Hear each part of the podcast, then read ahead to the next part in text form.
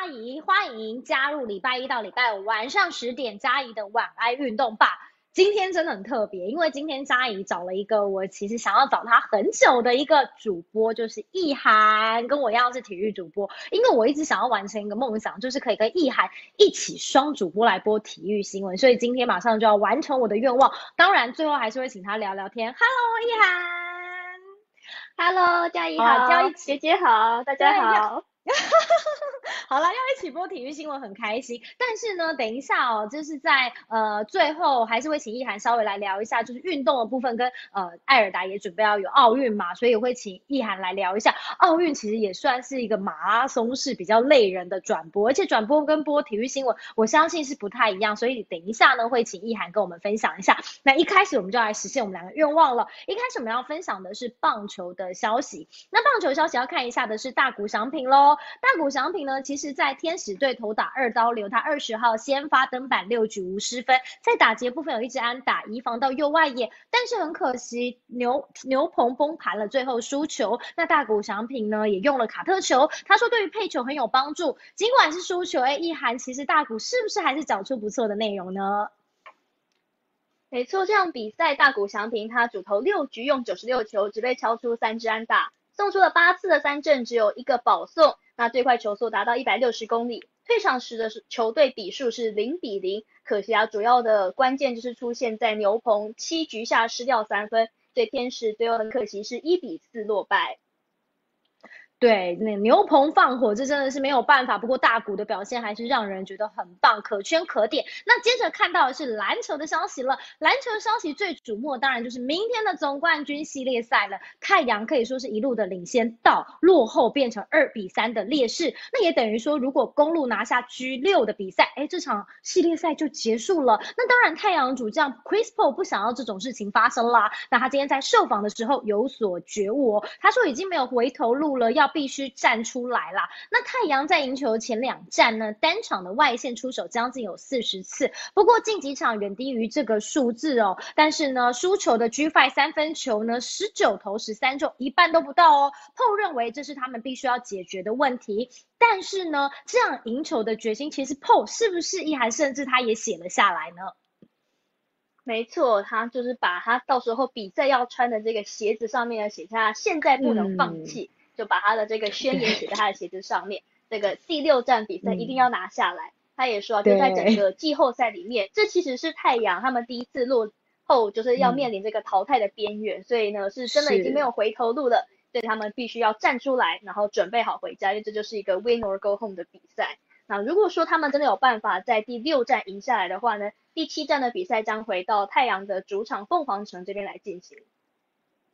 对，没有错，就是如意涵所说的，Chris Paul 还把这个现在不能放弃是直接写在鞋子上，因为这个时候不写，如果万一公路赢了，那可能就没有机会了。好，那接下来看的是这场比赛啊，除了 Chris Paul 以外，其实还有另外一个话题人物，那就是 Devin Booker 了。那他呢，被誉为是已是湖人传奇黑曼巴 Kobe Bryant 的接班人。他呢，其实 Chris Paul 以外也算是冠军赛表现的可圈可点啦。不过被谈论到，他也被誉为是。黑曼巴的接班人，其实呢，他很谦虚的说，他觉得他自己永远不能被科比拿来相提并论，对不对？没错。那不管，当然就是压力会有一点大，所以也是要谦虚一点啦。对。那无论如何，Booker 在这个生涯第一次打季后赛，就一路打到总冠军赛，这已经是非常难得的成就。那他在总冠军系列赛呢，包括第四还有第五战，连续两场都得至少四十分，这也让他确实又写下了一个很不错的成就。在这之前的 NBA 史上，只有六位球员有办法达到这种在总冠军系列赛就是连续两场比赛至少四十分的成就。那很可惜啦，太阳还是输球，目前的比数系列赛比数是二比三落后给公路队。对，好，那关心完棒球跟篮球，接下来有两则小小的奥运消息喽。那讲到了东京奥运，即将在礼拜五就要开幕了。那除了台湾代表队呢，其实美国奥运代表队也算是受到关注的焦点。开幕式的掌旗官今天也出炉了，竟然是美国男篮梦幻一哥 KD 是脱颖而出了。那他也成为美国奥运男的掌旗官，同时这也是美国男篮在史上掌旗官的篮球员哦。对美国，他们从一九零六年开始参加奥运以来，史上孩子成为奥运代表团长旗官这样的角色，Kevin 主任是史上的第一位。那接下这这个长旗官说可以球队来挑战美国队在奥运男篮的四连霸。对，其实呢，我相信嘉颖也蛮喜欢 KD 啦，我觉得可以担任这个重责大任，我相信他自己也是非常的开心。好，另外讲到东京奥运，除了选手即将要开幕，当然很关心的是新冠疫情啦。那可是冬奥的主办单位今天就公布是增加了九例的确诊哦，而且有一例呢是住在选手村的选手，也就是说从本月的一号开始，已经累计有六十七例是跟冬奥有关的新冠疫情的确诊病例耶。对这个目前的疫情的状况，真的是让选手都比较担心一点啦。那这个捷克国家奥林匹克委员会，他们礼拜一七月十九号的时候确认说，他们二十六岁的男排选手，他叫做 Andre Peresic，他确诊了。那目前他人被带到一个指定的旅馆来进隔离。另外在主办单位的部分，他们也公布了六十七例。另外地方政府呢也有通报四例。不过，其实按照规定，地方政府这边并没有义务要来呈报跟冬奥相关的病例啦。那目前至少掌握到就是主办单位六十七例，再加上其他地方政府通报四例，这样总共是目前是七十一例，大家知道的情况。对。对，没有错。东京奥运即将要开始了，当然希望大家可以平安健康。当然很重要的就是希望中华队可以夺得好成绩啦。好，非常开心完成了愿望。可以说嘉怡跟意涵认识很久，但是呢，第一次完成这样的愿望，我觉得我们默契还不错。除了网速上，因为你知道就是直播嘛，就是受限于网速，会有一点点小小累格之外，哎，我觉得我们默契还不错。这样子的方式，易涵也觉得蛮有趣的吧。很棒，而且我们都非常的顺畅，就是完全没有那个，就是可能卡住，或者是觉得哎对不上的那种感觉。对，没错，卡住的不是我们两个，是网络，没有错，很好玩。其实就是希望直播好玩。那今天请到意涵，当然有很重要两个问题。第一个问题当然就是跟刚才冬奥有关。大家都知道，意涵所属的体育台其实就是这一次要担任呃冬奥转播重责大任。当然，意涵是主要是在台湾镇守，他没有到东京呃去采访。但是其实呃播体育新闻跟播球赛。真的是非常的不一样，而且尤其是奥运这样的比赛，对你来说，你觉得最大的差别是什么呢？嗯，因为其实体育新闻它会是一个比较已知的东西，你是一个已经结果已经发生，然后你把它就是浓缩综合起来，然后是等于是以一个像类似古巴莫的感觉，就是可能一分钟、两分钟告诉你刚刚发生的事情。但是在 live 的转播的话，它等于是一整个完整，然后你是未知，就是也没有人知道这场比赛最后的谁输谁赢，谁会得多少分，或是会发生什么奇怪的事情等等，就一切都是未知，所以我们是一起探索一个新的东西，所以就是有充满更多的不确定性。但我觉得在奥运的话，因为它是有非常非常多个项目，然后包括有中华队的选手。也有其他国家的好手，虽然他不是中华队，但可能在世界上面是知名，大家关注度也很高。但是资源有限，就是在整个转播表里面，我们可以嗯同时呈现的，像以我们台来讲，就是最多就是九个频道同时播。但是比赛一天同时在进行的比赛不止九个，所以我们制作人就是事前就会。花了很多的时间在沙盘推演，就是我们有先预排好每一天，就是目前暂定可能会转播的班表，但接下来就会视比赛状况，比如说呃，我们一定都先把中华队的先排好，但如果说有谁就可能嗯他没有办法就没有晋级，原本我们预期哦我们可以播他的决赛，但是他后来就没有晋级，那这边就会出现一个洞，那他就把预先排好，就可能有个备案一。再把备案一补上来，或是备案一也不太理想，那可能再补一个备案二等等的。所以除了可能，嗯，前面几天的班表还比较可以是先掌握好，接下来就可能就会大乱。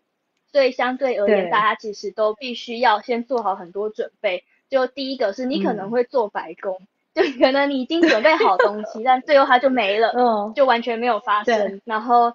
第二个有可能是你没准备的东西，但它突然出现了，所以就是代表说你也不可能不可以完全没有准备，就是大概还是要有一些些掌握。大家会就是我觉得奥运跟其他就算是其他的转播比赛，就是这这一点又是很不一样。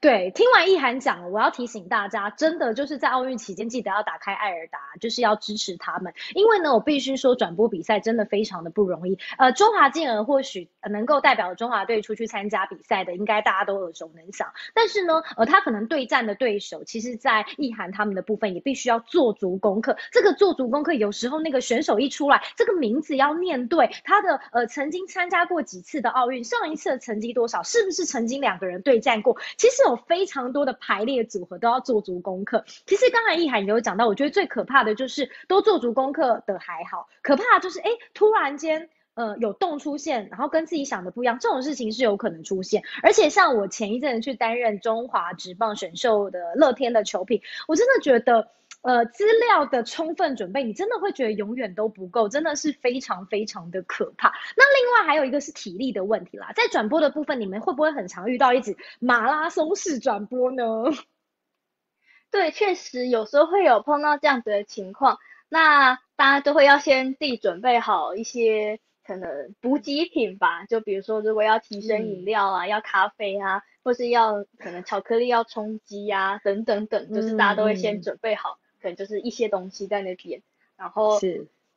对，就是找机会，可能就进广告一分钟，然后就赶快吃一下，赶快喝一下，大概会是这种感觉吧。这种感觉，好啦，我觉得用行动来力挺。意涵他们就是你，就是想办法打开看他们的转播，用收视率来给他们回馈。我觉得这是非常重要的。那当然，意涵刚才有讲了，这是一个很艰巨的任务，我觉得是充满挑战，因为未知嘛，每个人都无法猜测说这场比赛最后发展的情况是怎么样，更何况每一场对手都不一样。但是呢，也如意涵本身的特质，也是一个非常爱挑战的人。对不对？像易涵也去挑战了出马，也去挑战了第一次的铁人三项。其实我都有 follow 他的 IG。先来讲一下为什么你会想要挑战这些东西。我觉得有时候就是可能人就需要给自己一个目标，才比较就是日子过得比较可能就是你知道你想要干嘛，你想要做什么，然后你就是认真去达到。因为其实嘉怡也有去挑战出马嘛，就是至少因为可能在。挑战出马前，我本来就是一个比较有在，呃，稍微规律运动一点。但我觉得嘉怡超厉害，就是从之前是其实是没有很喜欢跑步，然后就到就真的去跑了一个，先跑半马，再跑全马。我相信你铁人三项接下来你也是有办法。我觉得铁铁人三项就是我很怕游泳，就但你就是有就跟全马一样，我觉得就是你有认真的花时间去。可能比如说给教练上课啊，然后有自己在练习啊，然后重点是如果你就是报名费花下去，因为呃铁人三项报名费通常比较贵一点，钱丢下去你就会嗯为了不想要浪费钱，你就会努力的去练习，然后就可以达成。哦，我觉但我觉得铁人三项就确实是，就是你真的需要花一些时间，因为它三个项目，嗯，然后大部分的人最大的关卡应该就真的是游泳吧，就。如果呃，一方面是可我可能大家小时候的时候比较常游泳，长大应该游泳就比较少，是一个大家平常在固定做的运动。嗯，然后有铁人三项的游泳是在开放水域，就是你是不像游泳池，你可以脚碰到底，或是你就是好不容易游了呃五十公尺，你就可以摸一下墙壁休息一下。就它是就是完全就是在一个湖里面游，然后你碰不到，然后就是。真的有时候会一度有觉得就是要溺死的感觉，然后你就要很努力、很努力的继续游，然后一边会质疑说我到底为什么要在这里，但就真的完成会觉得哇，竟然有办法完成，真是太难得，或是我觉得是一个很很有成的事情，你可以试试看，等等到疫情过后，嗯，对，其实欢迎入坑。其实家里蛮欣赏意涵，是因为我觉得他是一个算是很有目标的人，而且他设定目标就会想办法去完成。当你自己毅力不够的时候，他就是用那种自己比较没有办法接受的方法，例如说缴了钱不得不，他就是让自己想办法让自己成为为什么得完成的原因。我觉得最后其实过程都会觉得，对啊，我为什么要在这里？但是完成以后都会觉得嗯谢谢自己，就是真的是这种感觉很很妙。好了，那疫情期间，你知道像意涵是个运动迷，如果大家 follow 他的 IG 或 Facebook，会发现他现实动态不是在越野跑，就是在三铁，不然就是在骑单车。那现在疫情期间都不能动，怎么办？你又不会很受不了？其实，在疫情期间啊，因为我平常有规律的在上瑜伽课，然后我们就是一宣布进入三级警戒的时候，我们的瑜伽教室的课程就全部都改成线上课，就等于是一样像我们像视讯的方式，就是老师他就开一个 Google Meet，然后学生就进去里面，然后大家都是开镜头，嗯然后就在自己的家里去，就是只要你有可以摆出一个瑜伽垫，再稍微左右，就是稍微再留一点空间，其实就可以上课。嗯。所以就反而疫情期间反而成为我就是上瑜伽课练习最就是最认真的一段时间。我那时候六月份，我就是大概只有休息三天吧，三四天就平均一个礼拜休息一天，其他打课。那也是一个很棒的地方，就如果大家是住公寓或是社区，就是有顶楼的话，因为顶楼就没有别人，然后那也算是。就是应该是呃私有地的延伸吧，就是你不需要像比如说你去公园就一定要戴口罩，因为我不我还没有办法接受就是戴口罩跑步或是骑车，我真的觉得 我会呼吸困难。对，我就到顶楼，对，就还是可以运动。而且最近啊，就是自从疫情开始，就我身边的朋友们大家都开始流行跳绳，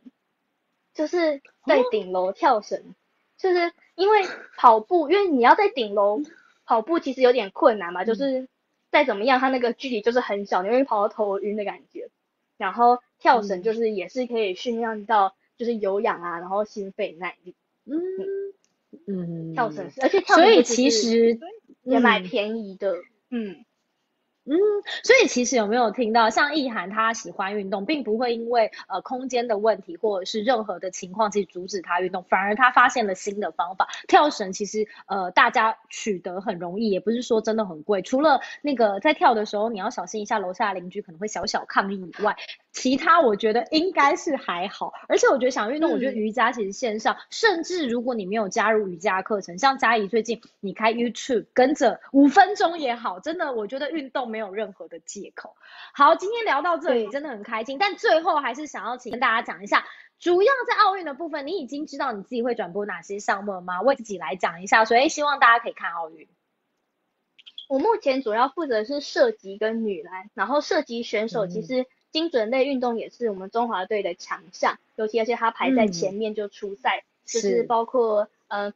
十公尺空气步枪的林雨欣会是第一个射击出赛，而他。蛮有机会，他最近其实近况不错，有很有机会帮中华队可能拿下第一面奖牌，这也会是中华射击队在奥运的第一面奖牌要来挑战。然后射击队是总共有五个人，包括林雨欣，然后还有男生是吕少全，吕少全也是等于是魁违将近五十年，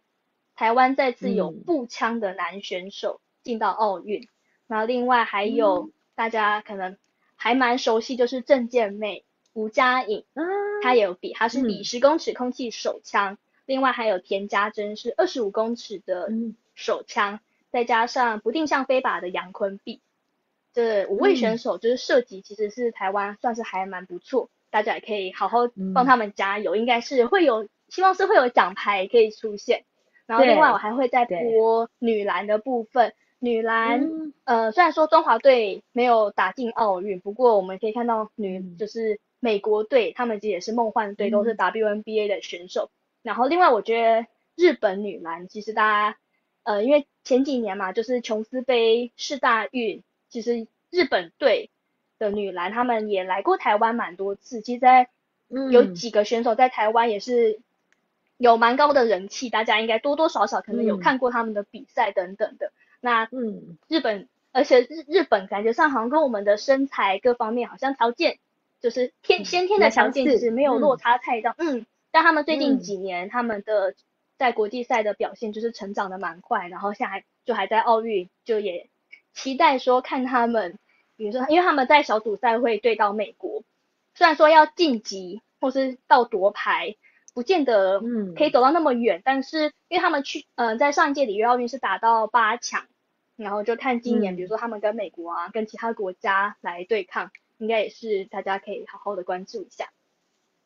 对，当然就是希望透过转播，然后大家一起帮中华队加油。然后刚才听易涵讲，应该也可以感觉到，其实易涵也是做足了功课。那平常易涵会转播球赛，我真的就是很佩服会转播球赛的的主播们，因为这真的需要准备非常多的功功课啦。那不管有没有中华队的比赛，也欢迎大家可以打开呃艾尔达，就是帮他们加油打气喽。所以有机会，希望易涵还可以再一起来玩喽。那今天的加油玩运动吧就要在这里。告一个段落，感谢一涵，也感谢收看的大家，那我们就明天晚上再见喽，一涵拜拜，大家拜拜，